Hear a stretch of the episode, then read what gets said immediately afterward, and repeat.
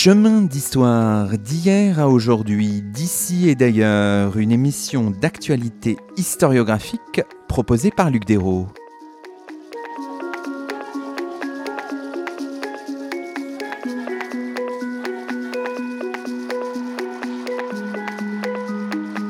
Bonjour à toutes et à tous, c'est le 84e numéro de nos chemins d'histoire, le troisième de la saison, et nous avons le plaisir d'accueillir à notre micro deux invités, Cécile Vidal et Paulin Ismar. Bonjour à vous deux. Bonjour. Paulin Ismar, vous êtes professeur d'histoire ancienne à Aix-Marseille Université. Paulin Ismar, vous assurez la direction d'un livre qui paraît aux éditions du Seuil dans la collection L'univers historique sous le titre Les mondes de l'esclavage, une histoire comparée. Cécile Vidal, vous êtes directrice d'études à l'École des hautes études en sciences sociales et vous êtes l'une des coordinatrices de ce volumineux ouvrage avec Benedetta Rossi. Aujourd'hui, dans nos chemins, nous revenons sur l'histoire de l'esclavage, une histoire envisagée ici dans une épaisseur chronologique et spatiale inédite, de la préhistoire à nos jours, de l'Inde ancienne aux Antilles, de la Chine des Han jusqu'au Brésil colonial, de l'Égypte médiévale à l'Ouganda contemporain.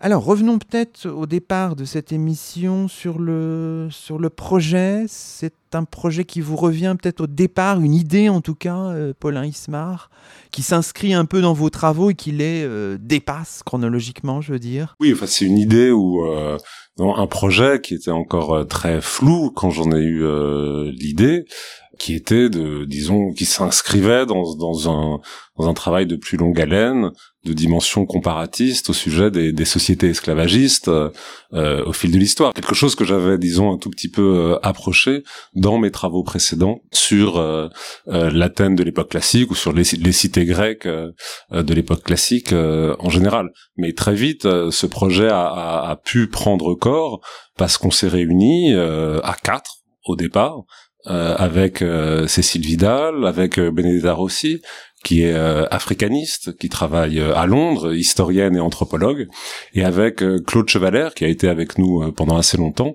et qui est sinologue spécialiste de la Chine des Ming, et en particulier de l'esclavage en, Chine au 16e, 17e, 18e siècle.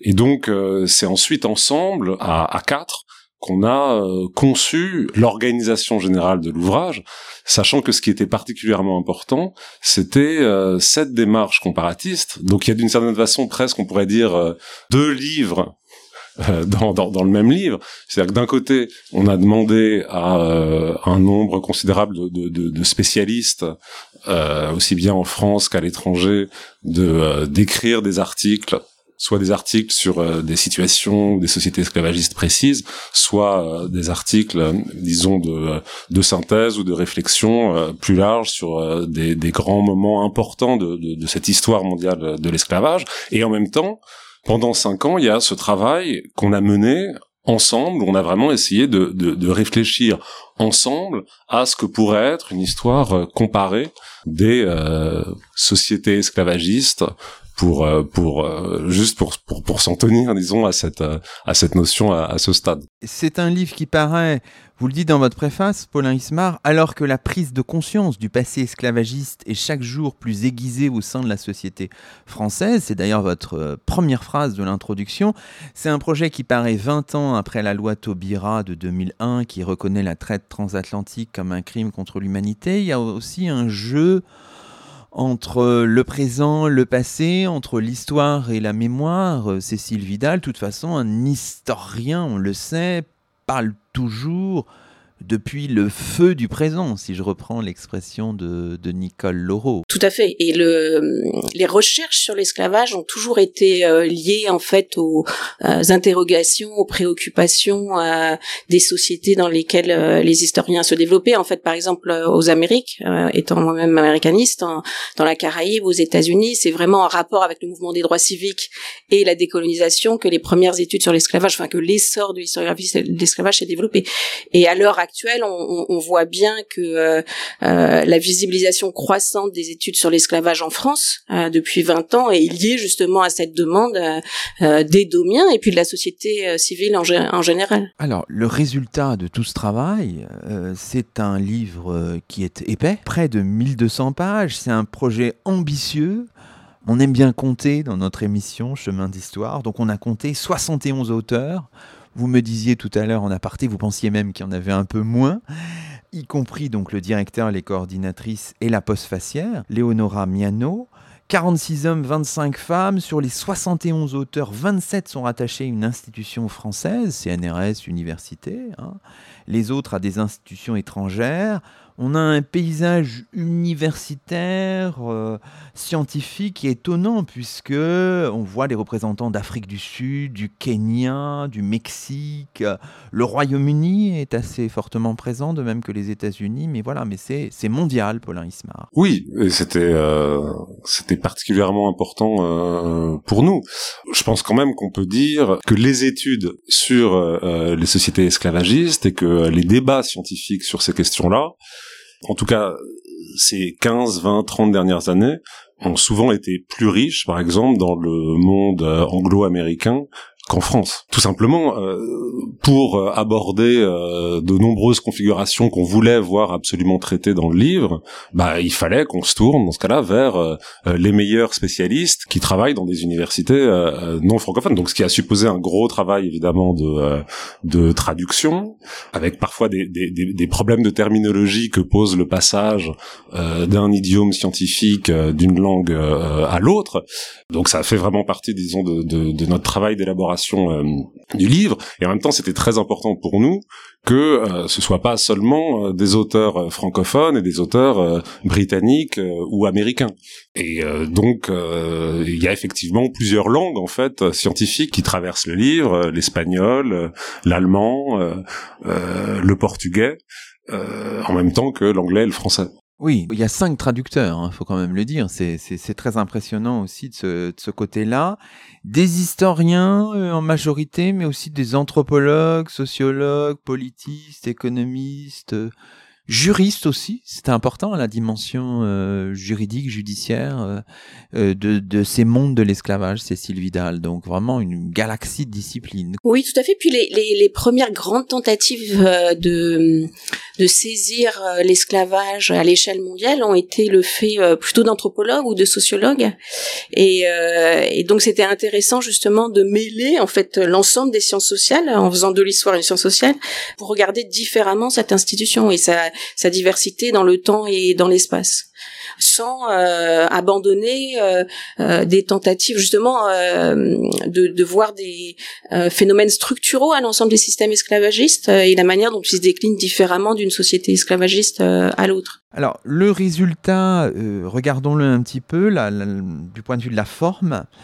Ça fait penser, mais en même temps c'est un peu différent, à l'histoire mondiale de la France, dirigée par Patrick Boucheron chez le même éditeur, Seuil, en 2017. Ça m'a fait penser aussi à L'exploration du monde, une autre histoire des grandes découvertes, dirigée par euh, Romain Bertrand. En même temps, on vous sent assez libre, et on va voir la structure de l'ouvrage un, un, peu plus tard, on vous sent assez libre dans la taille des chapitres, par exemple, qui est une taille assez variable. Il y a des plus petits chapitres pour la première partie, des plus grands un peu plus tard. Enfin voilà, il y a une, certaine forme de souplesse, mais tout de même, on voit, on sent le cahier des charges, assez peu de notes, sauf euh, dans quelques chapitres, l'introduction, etc. Assez peu de notes, des références bibliographiques en fin de chapitre et en fin d'ouvrage, des index, des cartes. Euh, pas d'illustration, sauf la première de couverture qui est magnifique. Voilà, y a, voilà, on sent un univers qui rappelle d'autres ouvrages, mais qui s'en distingue un peu aussi. Euh. J'aime beaucoup euh, l'histoire mondiale de la France, mais notre livre quand même s'en démarque. Par contre, un livre qui était un peu une inspiration, parce que c'est un livre que je trouve exceptionnel, c'est l'histoire du monde au XVe siècle, qui était vraiment un livre magnifique.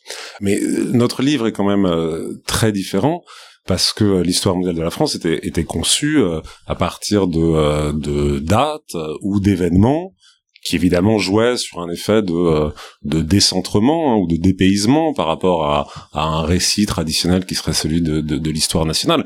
Euh, nous, il n'y a pas du tout la volonté, parce que c'est impossible, et, d'une façon, ça n'a vraiment aucun sens, je pense, intellectuellement, de vouloir euh, restituer ce qui serait une histoire continue de l'esclavage, de l'aube de l'humanité jusqu'à aujourd'hui. C'est pas du tout comme ça euh, qu'on a conçu euh, le, le, volume. Alors, dans sa première partie, il y a un agencement chronologique, disons, des différentes situations qui sont traitées.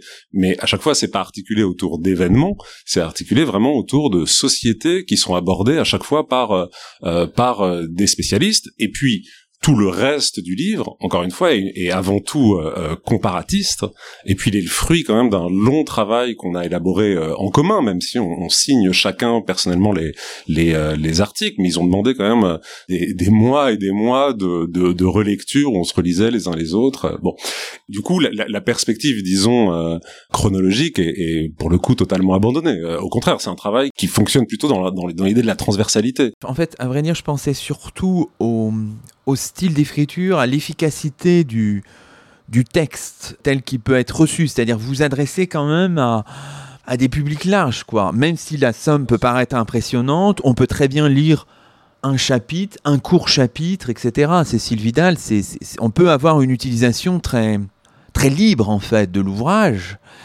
et il n'y a pas ces appareils critiques qui peuvent paraître parfois euh, effrayants pour, euh, pour certains. Le livre avait cette double ambition de s'adresser à la fois à un grand public, de rendre accessible euh, à tout un chacun les travaux les plus innovants sur l'esclavage dans l'ensemble du monde et sur la longue histoire de l'humanité, et en même temps de l'ambition scientifique en fait de, de réfléchir différemment à ce phénomène grâce au comparatisme.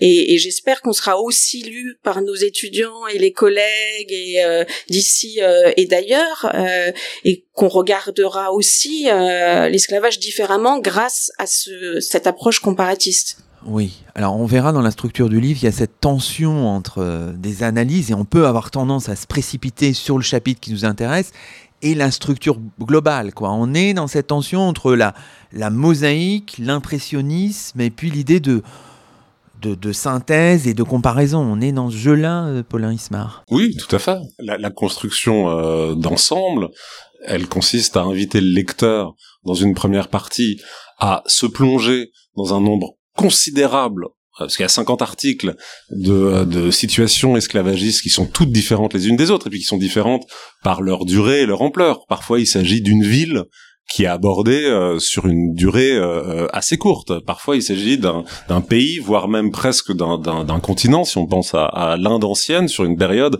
très très très longue. Mais l'idée, c'est que d'abord, on voudrait, disons, désorienter le, le, lecteur par rapport aux, aux représentations spontanées qu'il peut avoir de ce qu'est l'esclavage dans l'histoire. Et puis, dans une deuxième partie, proposer cette fois-ci bah, des, des, lectures euh, transversales, croisées, comparatistes, où on aborde des, grands thèmes qui fonctionnent en fait comme des, euh, portes d'entrée, mais qui, veulent à chaque fois tracer un chemin réflexif au travers l'ensemble des sociétés esclavagistes ou des situations, des systèmes esclavagistes au, travers de, de, de l'histoire. Et, là, pour le coup, on est, très peu à avoir rédigé ces chapitres-là. Et puis, dans un troisième temps, c'est restituer, disons, une histoire euh, du monde et de ses grands moments au prisme de, de, de l'esclavage. Et donc on revient à une forme de, de, récit qui est, qui est un peu plus euh, euh continu, mais sous la forme de euh, grands articles euh, problématisés, réflexifs, qui abordent bah,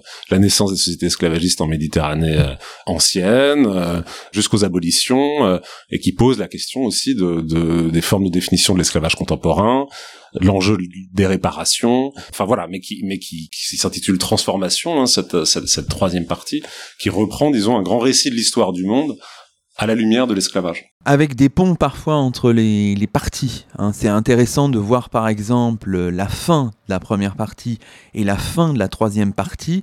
Elles peuvent se lire, euh, Cécile Vidal, en, miroir. Et on a notamment la question de la mémoire, la question de l'esclavage contemporain euh, ou des formes renouvelées de l'esclavage à l'époque contemporaine qui reviennent à la fin de ces deux parties. Et on peut circuler dans l'ouvrage autrement que par la voie euh, cursive, quoi, de la lecture de, de la page 1 à la page 1200. Absolument. Dans la manière dont on a travaillé, en fait, on a commandé les articles de la première et la troisième partie avant nous-mêmes de nous mettre euh, euh, au travail et pour écrire les, les ceux de la, la, seconde, les articles comparatistes. Et donc, y a, ça nous a nourri en fait, en, en, quelque sorte. Et puis par ailleurs, on avait vraiment dans cette ambition de, de regarder l'esclavage à toutes les époques on voulait insister en fait sur euh, euh, l'époque contemporaine et euh, la double dimension à la fois d'apparition de nouvelles formes d'esclavage et puis de, de mémoire de l'esclavage et de ou d'héritage en fait de sociétés esclavagistes devenues des sociétés post-esclavagistes, c'est-à-dire qui demeurent marquées par ce système avec l'existence de, de formes de violence, de discrimination, notamment raciale, mais pas seulement, qui perdurent et qui, qui montre qu'il y a une actualité en fait de l'esclavage de différentes façons de ce point de vue-là. Dans les contours de, de, votre projet, Paulin Ismar, il y a évidemment la question du titre que vous avez choisi, Les mondes de l'esclavage, qui dit aussi beaucoup de votre projet. Et dans votre introduction, vous, vous dites, il en va de l'esclavage comme de ces concepts nécessairement flous, dont le sens ne s'éclaire que dans des contextes particuliers d'énonciation. Et vous posez d'emblée, en fait, euh, quand même l'idée qu'il y a une double acception. La première qui fait porter l'accent sur le droit de propriété, qu'exerce le maître sur l'esclave, la deuxième qui insiste sur l'acte de désocialisation, d'exclusion dont procède l'esclavage. Vous le dites, mais en même temps en disant, faut dépasser ces définitions, ne pas s'enfermer. Oui, enfin, c'est-à-dire, je pense que la recherche d'un invariant ou d'une définition universalisante de ce que serait euh, l'esclavage peut être en réalité une entrave euh, à la à la réflexion. Et donc euh, l'idée c'est effectivement que quand même l'esclavage, ça on en est convaincu, on en était convaincu, est un objet suffisamment solide pour que en fait on puisse l'identifier dans euh, un certain nombre de sociétés et, que donc euh, euh, le travail de la comparaison, le travail du comparatisme puisse être conduit. De ce point de vue-là, il ne faut pas partir d'une définition toute faite qu'on voudrait la plus rigoureuse possible de ce qu'est l'esclavage, mais il faut plutôt partir d'un faisceau d'éléments, alors qui, qui varie hein, d'une société à l'autre. Ces, éléments, bah, ça peut être effectivement la propriété, ça peut être l'exclusion de, de, de, de, de la parenté ou de la communauté euh, religieuse, euh, ça peut être euh, le droit de vie et de mort que possède un maître aux dépens de son esclave. L'ensemble de ces éléments, ce, faisceau d'éléments, on, va les retrouver plus ou moins développé d'une société à l'autre. Mais ça, ne veut pas dire hein, que euh, qu'on puisse pas reconnaître et identifier l'esclavage dans un nombre considérable de sociétés. Alors après, il y a une différence fondamentale, c'est que hein, dans dans euh, beaucoup de sociétés, je veux dire, si on pense euh, au, monde euh, gréco-romain de l'Antiquité, si on pense aux, aux sociétés des Amériques, l'esclavage et la liberté fonctionnent comme deux statuts presque en miroir l'un de l'autre, en tout cas diamétralement opposés. Dans d'autres sociétés, ceux qu'on pourrait reconnaître comme étant des esclaves constituent plutôt le, euh, le, le, degré, disons, ou le statut le plus euh, bas ou le plus infamant à l'intérieur d'un ensemble de statuts de dépendance une forme extrême de dépendance, pour reprendre une expression euh, qui était celle de, de, de Georges Condaminas. Voilà, et bien sûr, il y a, y, a, y a, de ce point de vue-là, il y a des, y a des constructions euh, totalement différentes et de ce qu'est l'esclavage, évidemment, diffère substantiellement d'une société à l'autre. Et notre travail, le travail du, du, comparatisme, consiste absolument pas à, à, à euh, rechercher ou à vouloir fixer des lois de euh, ce que serait euh, l'esclavage dans euh, l'ensemble des sociétés. Ça n'aurait absolument aucun sens. Alors, ce qui est, passionnant aussi, c'est que dans l'équipe qui dessine ce, projet, ce livre, on voit qu'il y a des positions aussi très différentes.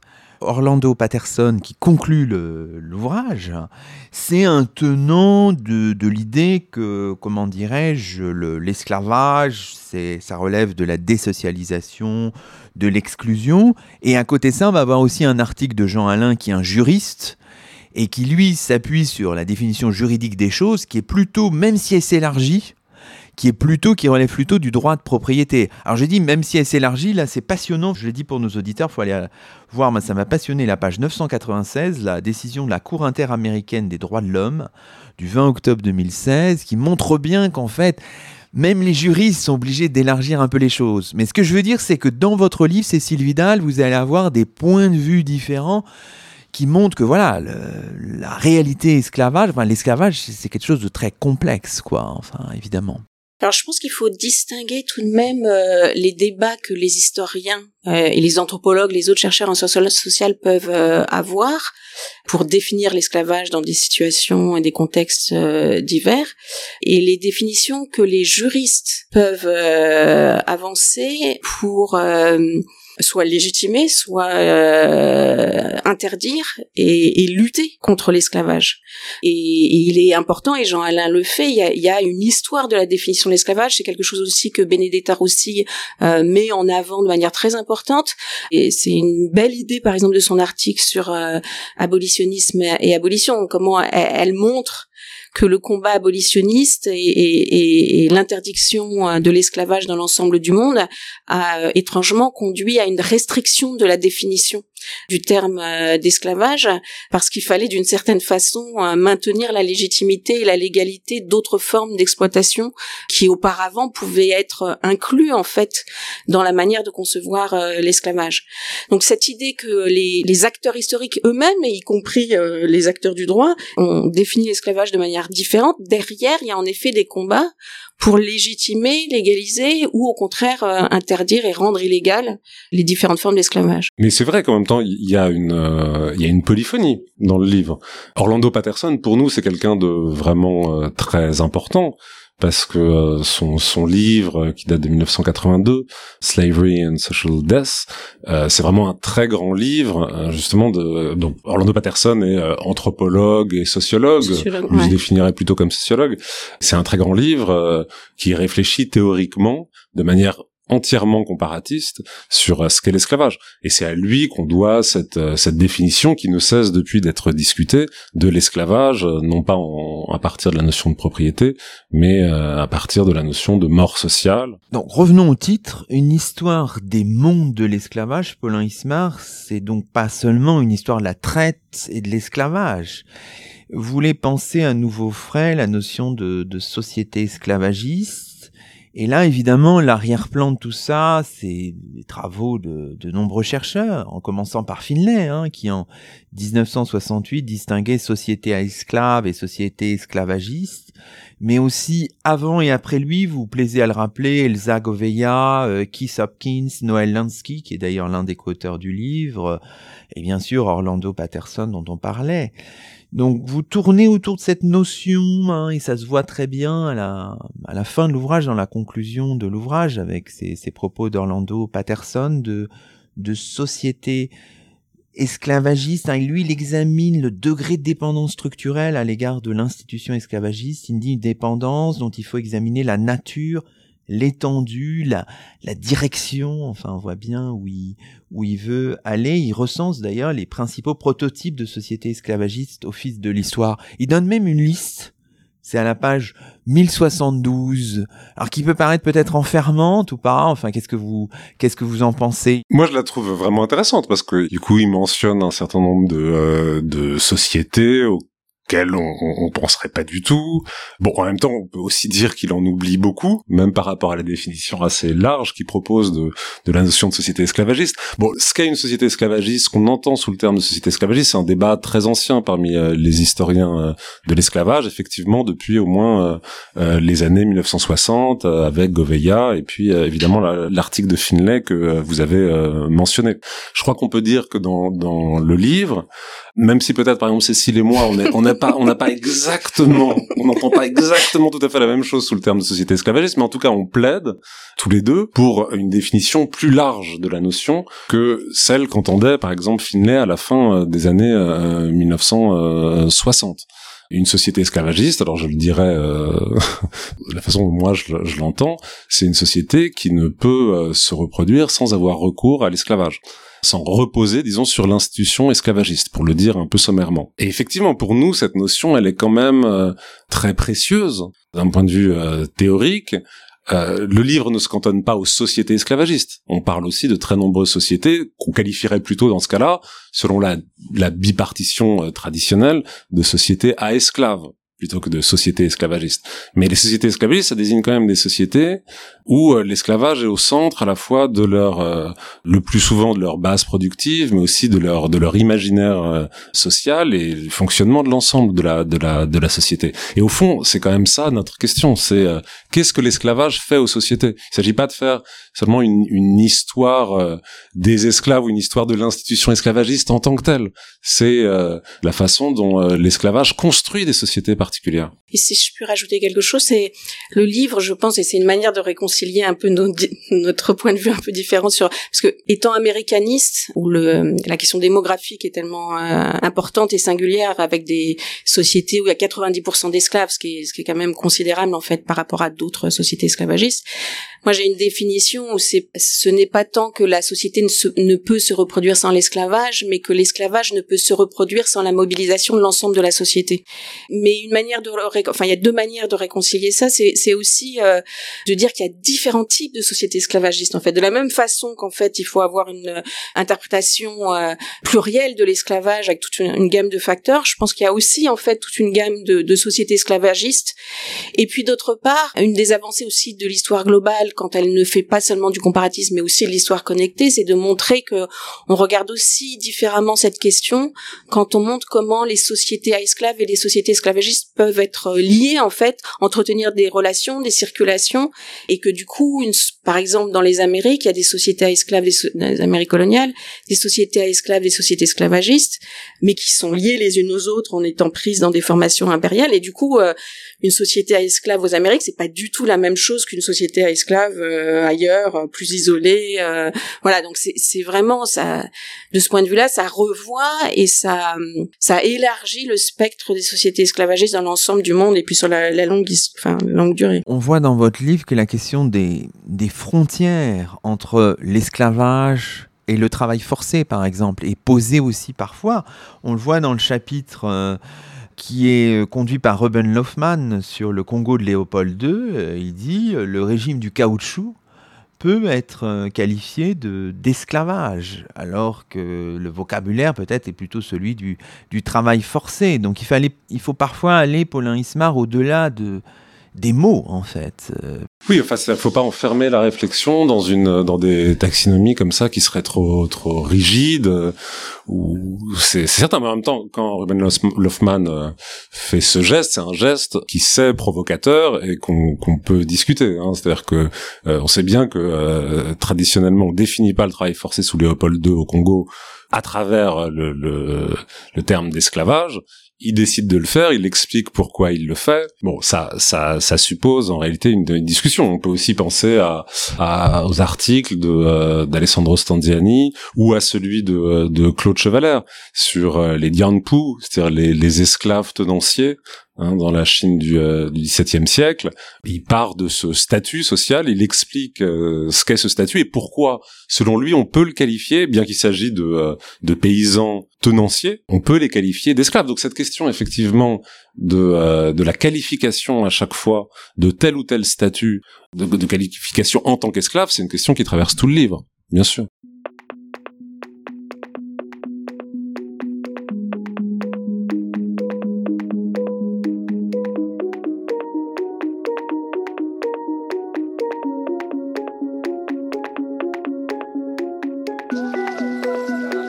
Vous écoutez Chemin d'Histoire, une émission d'actualité historiographique. Aujourd'hui, Luc Dérault s'entretient avec Paulin Ismar et Cécile Vidal, lesquels assurent la direction et la coordination d'un ouvrage qui paraît aux éditions du Seuil dans la collection L'univers historique sous le titre Les mondes de l'esclavage, une histoire comparée.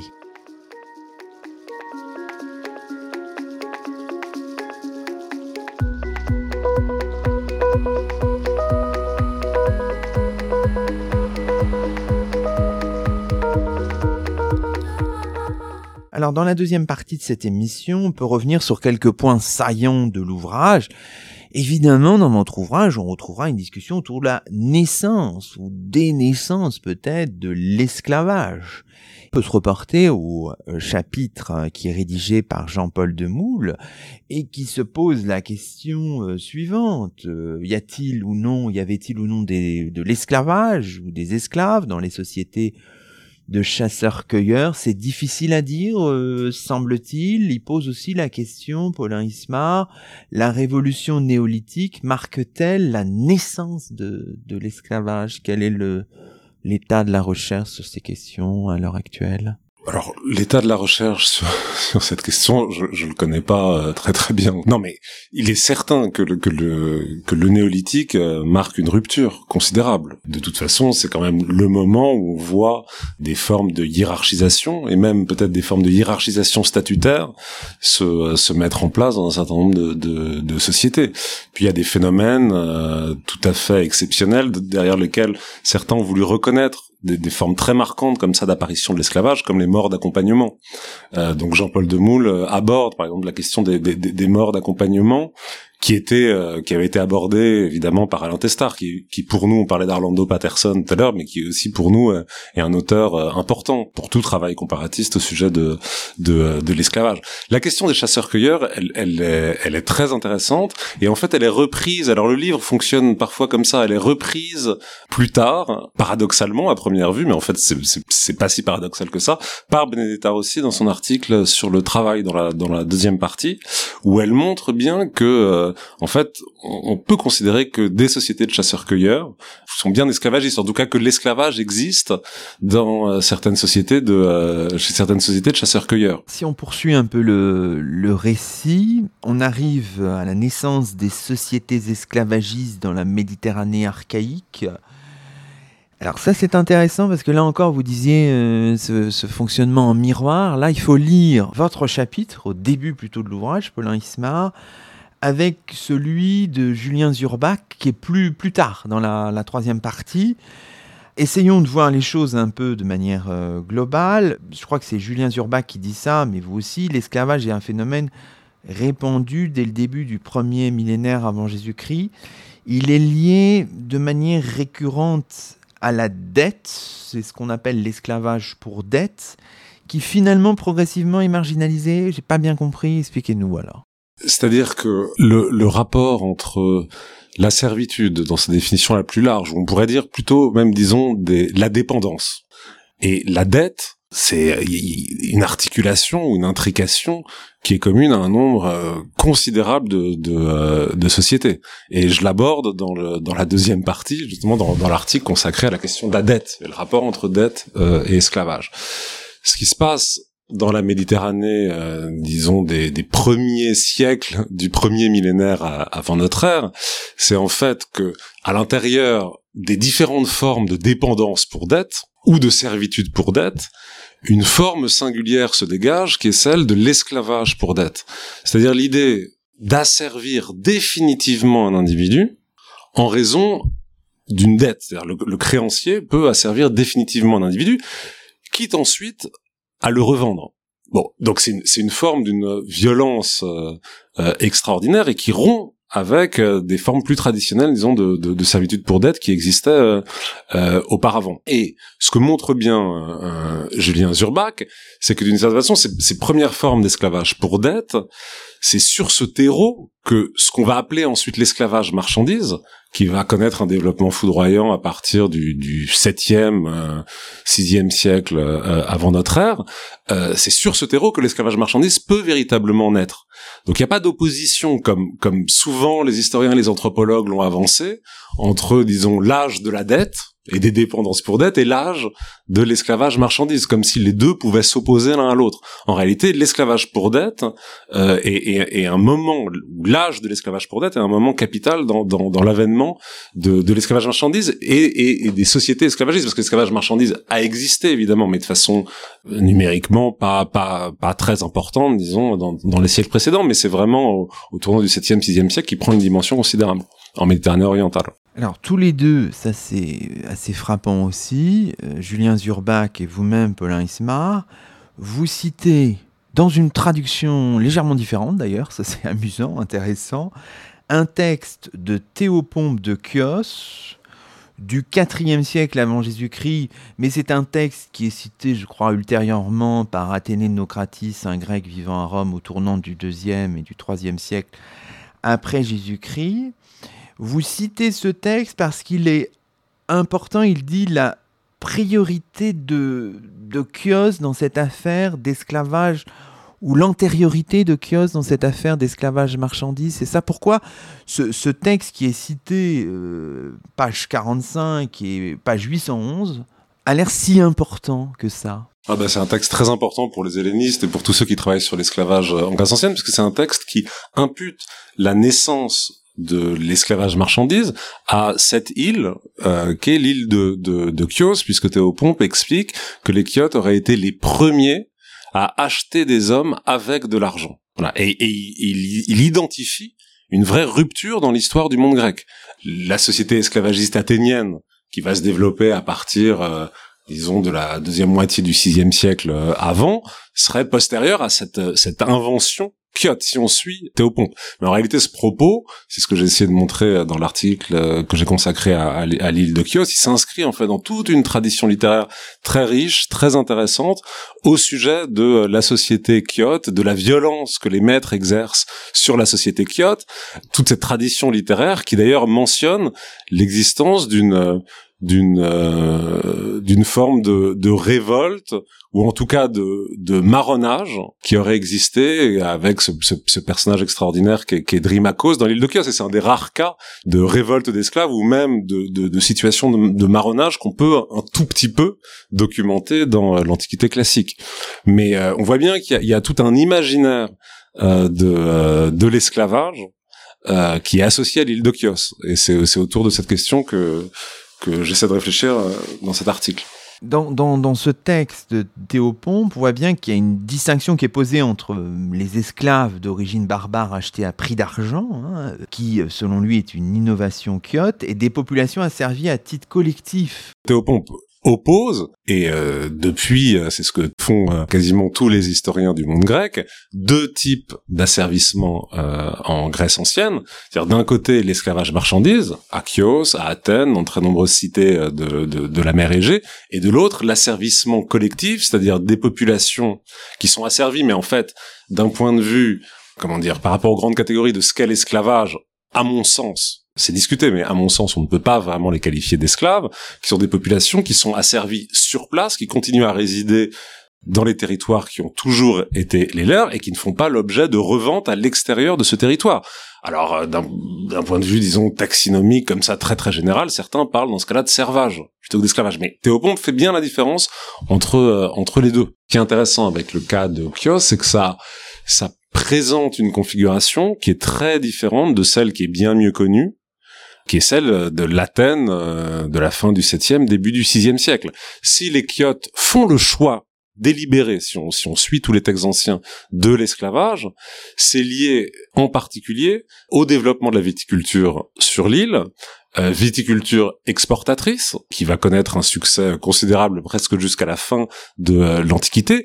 Et dans ce cas-là, c'est vraiment la profitabilité de euh, du système esclavagiste qui justifie euh, l'institution de l'esclavage. Dans le cas athénien, le récit traditionnel, mais qu'il faudrait peut-être euh, réviser, nuancer, c'est au contraire que c'est l'avènement de la citoyenneté à l'époque de, de, de, Solon et donc ils ont les prémices de euh, de ce que vont être par la suite euh, la démocratisation de la société athénienne qui aurait conduit au développement de l'esclavage et on insiste traditionnellement depuis Finlay en fait sur comment dire l'origine proprement politique du développement de l'esclavage à Athènes. En fait, Chios propose tout à fait, enfin, une autre perspective sur cette question. Passionnant.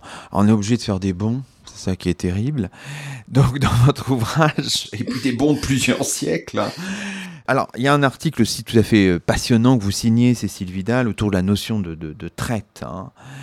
Et peut-être la problématique, une des problématiques fondamentales, c'est de dire que trop souvent, on associe entre elles des traites qui sont en fait très différentes. Euh, on, dit, on parle de traite musulmane, en englobant peut-être des traites qui sont euh, différentes dans leur fonctionnement, si j'ai bien compris, si je vous ai bien lu? Tout à fait. Alors le champ des traites est un, le champ comparatif en fait euh, de, de l'étude des traites est un champ passionnant, mais qui qui pose des tas de problèmes parce que justement il a été pensé à partir du modèle de la traite transatlantique.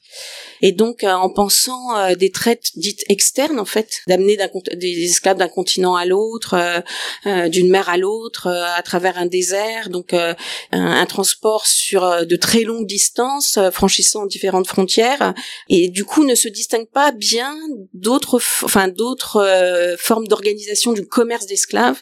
Donc la différence entre commerce d'esclaves et traite d'esclaves, en fait, est floue dans l'historiographie. Elle a tendance à se rapprocher à l'heure actuelle parce que justement, on a une volonté de euh, mettre ensemble ce qu'on appelait autrefois les traites internes et les traites externes. Par exemple, les traites internes à l'Afrique avec euh, les traites euh, externes vers la Méditerranée, vers l'océan Indien, vers l'Atlantique, et de ne plus les séparer. Mais c'est vrai, c'est extrêmement complexe de le faire. Donc il y a, y a tout un travail en fait de catégorisation qui, à mon avis, devrait être revu en repensant justement le commerce d'esclaves et traite d'esclaves. Et puis d'autre part, c'est une histoire qui est tributaire du, mouvement abolitionniste et euh, l'idée de traite musulmane justement euh, et d'englober dans la traite musulmane euh, différents flux de, de, traite à travers le Sahara, dans l'océan Indien, vers la mer Rouge, etc. et en fait une idée abolitionniste du début du 19e siècle, quand après l'interdiction de la traite internationale par les Anglais et les États-Unis, puis le Congrès de Vienne en 1815, l'effort des abolitionnistes s'est tourné vers l'Afrique euh, et notamment euh, contre les esclavagistes euh, arabo-musulmans. Et, c'est évidemment une notion problématique parce que ça renvoie à des flux extrêmement divers géographiquement, économiquement. voilà. On arrive néanmoins chiffrer un peu les choses. Vous donnez aux environs des pages 717, un certain nombre de chiffres, si j'ai bien compris, pour la traite transsaharienne, 6 à 7 millions euh, d'esclaves euh, pour 1250 euh, années d'existence. Enfin, c'est. Voilà, là, on est dans dans une épaisseur chronologique très très très très importante là. C'est pour cela que la comparaison est difficile parce qu'on compare des phénomènes qui ont des durées très différentes et, et, la comparaison traditionnelle entre la traite transatlantique qui a duré 366 années et euh, la traite transsaharienne ou la traite dans l'océan Indien voilà qui qui dure plus euh, d'un millénaire voilà c'est ça ça introduit un biais évidemment vous insistez beaucoup là-dessus. Vous dites qu'il y a une spécificité, ça revient euh, assez souvent dans l'ouvrage, non seulement dans cette deuxième partie, mais aussi dans la troisième partie, transformation. Il y a une spécificité, on comprend une intensité, je ne sais pas, de la traite transatlantique entre 1501 et 1867. 12,5 millions d'Africains sont déportés aux Amériques. Donc les chiffres là aussi sont parlants, même si j'imagine cette spécificité, c'est pas uniquement du point de vue du nombre c'est aussi selon plein de, de, critères. Euh, Vidal Alors le caractère massif de la traite, sachant que sur ces 12 millions et demi euh, d'esclaves, 5,8 ont été déportés aux Amériques entre 1750 et 1825. Le caractère massif industriel de la traite transatlantique, en particulier dans la seconde moitié du XVIIIe siècle et au XIXe siècle, euh, voilà, est incontestable. Euh, et c'est les moyens techniques, l'organisation économique, le système capitaliste qui soutient en fait ces traites, cette traite transatlantique qui permet euh, cela. Donc ça, c'est une particularité. Euh, euh, l'autre particularité de la traite transatlantique, c'est de n'être pratiquée que par des Européens ou des Euro-Américains, alors qu'en Méditerranée, alors que dans l'océan Indien, les marchands d'esclaves, enfin les transporteurs d'esclaves et les marchands d'esclaves sont d'origine diverses et variées en fait. Et puis d'autre part, c'est de se focaliser sur des esclaves d'Afrique subsaharienne qui sont déportés de force aux Amériques. Et donc c'est cette racialisation de la traite par cette focalisation en fait sur euh, des esclaves euh, d'Afrique subsaharienne. Et, et, le fait que cet esclavage du fait en fait de l'éloignement entre euh, les vieux mondes et, et, et, le nouveau monde qui est forcément un esclavage marchandise et qui s'éloigne ainsi des conceptions traditionnelles de l'esclavage qui prévalait en Méditerranée conception à la fois religieuse et militaire qui associait captivité et esclavage. Et là c'est plus possible avec la traite transatlantique et le fait qu'il n'y a pas de retour possible en quelque il n'y a pas de rachat et de retour possible. On est condamné à un esclavage euh, marchandise. Et comme en fait finalement il y a des débats sur qui on réduit en esclavage et qu'on résout la question toujours au détriment des Africains, ça conduit justement, enfin ça, ça participe de la de la racialisation du système atlantique d'esclavage. Donc c'est pas uniquement une question de nombre, euh, mais c'est aussi qui ont réduit en esclavage et en comparaison d'autres catégories de population et comment ces esclaves euh, sont traités aux Amériques. On peut quand même dire un mot évidemment de la thématique des abolitions qui est vraiment abordée euh, très largement dans l'ouvrage avec des pages très fortes. Comment, selon quel processus passe-t-on de logique de l'altérisation à une logique fondée sur l'égalitarisme, l'universalisme, c'est extrêmement complexe. Hein.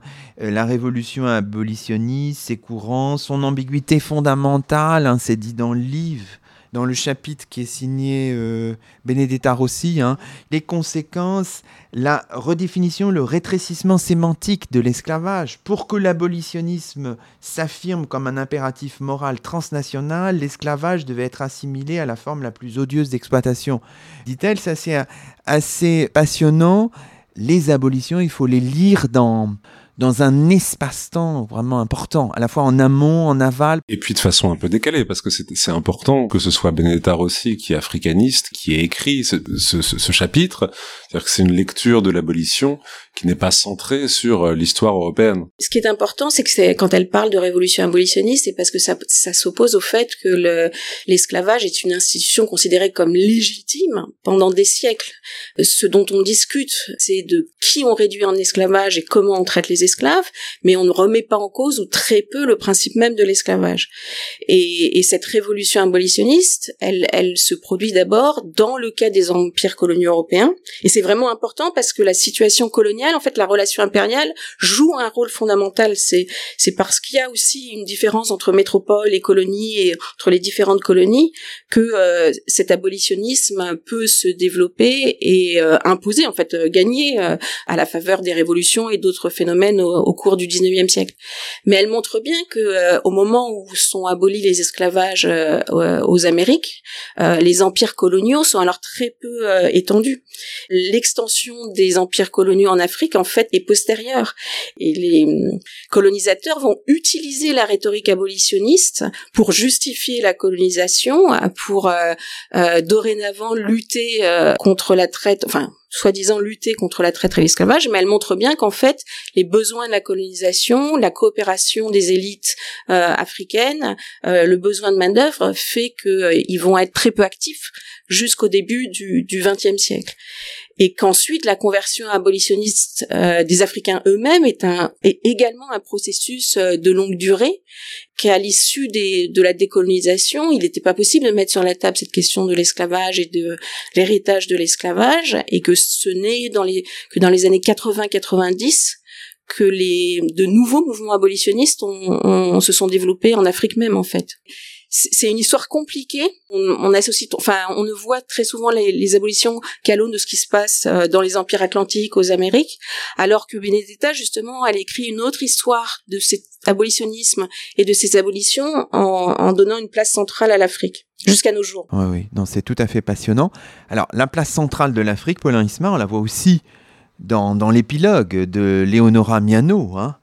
Elle dit finalement, cette histoire aussi est un peu une histoire réparatrice, en particulier pour l'Afrique et, et, les Africains. Est-ce que les mondes de l'esclavage, c'est une histoire réparatrice? Je, Non, je sais pas si, si cette, euh, si l'écriture de l'histoire peut avoir un pouvoir euh, réparateur. Euh.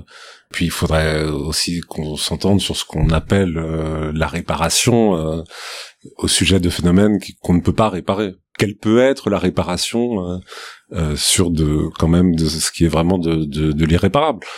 On, a nos, euh, nos moyens qui sont ceux de d'historiens pour proposer, disons, de, de, de, la réflexion et de la, et de la connaissance euh, par rapport à, à, quelque chose qui est inflammable, qui est vivant dans, dans, dans, dans l'espace public et, et dont je pense qu'il est important qu'on que justement on puisse en parler de façon plus euh, pas apaisée mais en tout cas plus informée plus juste. Et c'est un peu de la façon ce qu'on a ce qu'on a quand même essayé de de, de faire. Plus qu'une histoire euh, réparatrice c'est peut-être une histoire émancipatrice. C'est-à-dire que c'est moi je crois à la fonction émancipatrice des sciences sociales et au fait que la dénaturalisation euh, de des relations sociales en fait le, le fait d'essayer de, de comprendre d'interpréter permet ensuite de lutter contre les inégalités. Donc ça c'est plus important à mon avis qu'une fonction réparatrice qu'on peut questionner en fait. Il faut acheter ce livre, il faut qu'il soit dans les CDI de collège, de lycée, de France. Enfin, vous souhaitez aussi qu'il soit qu'il ait un relais notamment auprès des, des, enseignants du secondaire. Enfin voilà. On a vraiment travaillé à ce qu'il soit accessible et lisible partout. C'est-à-dire que il n'y a pas de, je pense qu'il est, il est pas du tout euh, jargonnant et à aucun moment on a, on s'enferme dans, dans, dans des débats euh, qui sont euh, des débats qui, qui, ne pourraient parler qu'aux spécialistes. Donc. Puis pour avoir fait de la formation continue à destination des enseignants du secondaire moi j'avais constaté à quel point il y avait une demande incroyable justement de connaissances, de réflexion, de débat sur ces questions, et que euh, les enseignants du secondaire étaient bien plus ouverts parfois que certains milieux universitaires, et que le débat public en fait, voilà, ça correspondait à une demande qui était euh, et un souci aussi de dépassionner ces questions en effet. Bah, merci beaucoup. Et c'est ainsi que se termine le 84e numéro de nos chemins d'histoire, le troisième de la saison. Aujourd'hui, nous étions en compagnie de Paulin Ismar, professeur d'histoire ancienne à Aix-Marseille Université, et de Cécile Vidal, directrice d'études à l'école des hautes études en sciences sociales. Vous avez tous les deux dirigé et coordonné un livre aussi volumineux que passionnant, un ouvrage qui paraît aux éditions du Seuil dans la collection L'univers historique, sous le titre Les mondes de l'esclavage, une histoire comparée. Toutes nos émissions sont disponibles sur la plateforme SoundCloud et sur le site chemindhistoire.fr avec un S à chemin. À très vite pour un nouveau rendez-vous radiophonique. Que la force historienne soit avec vous.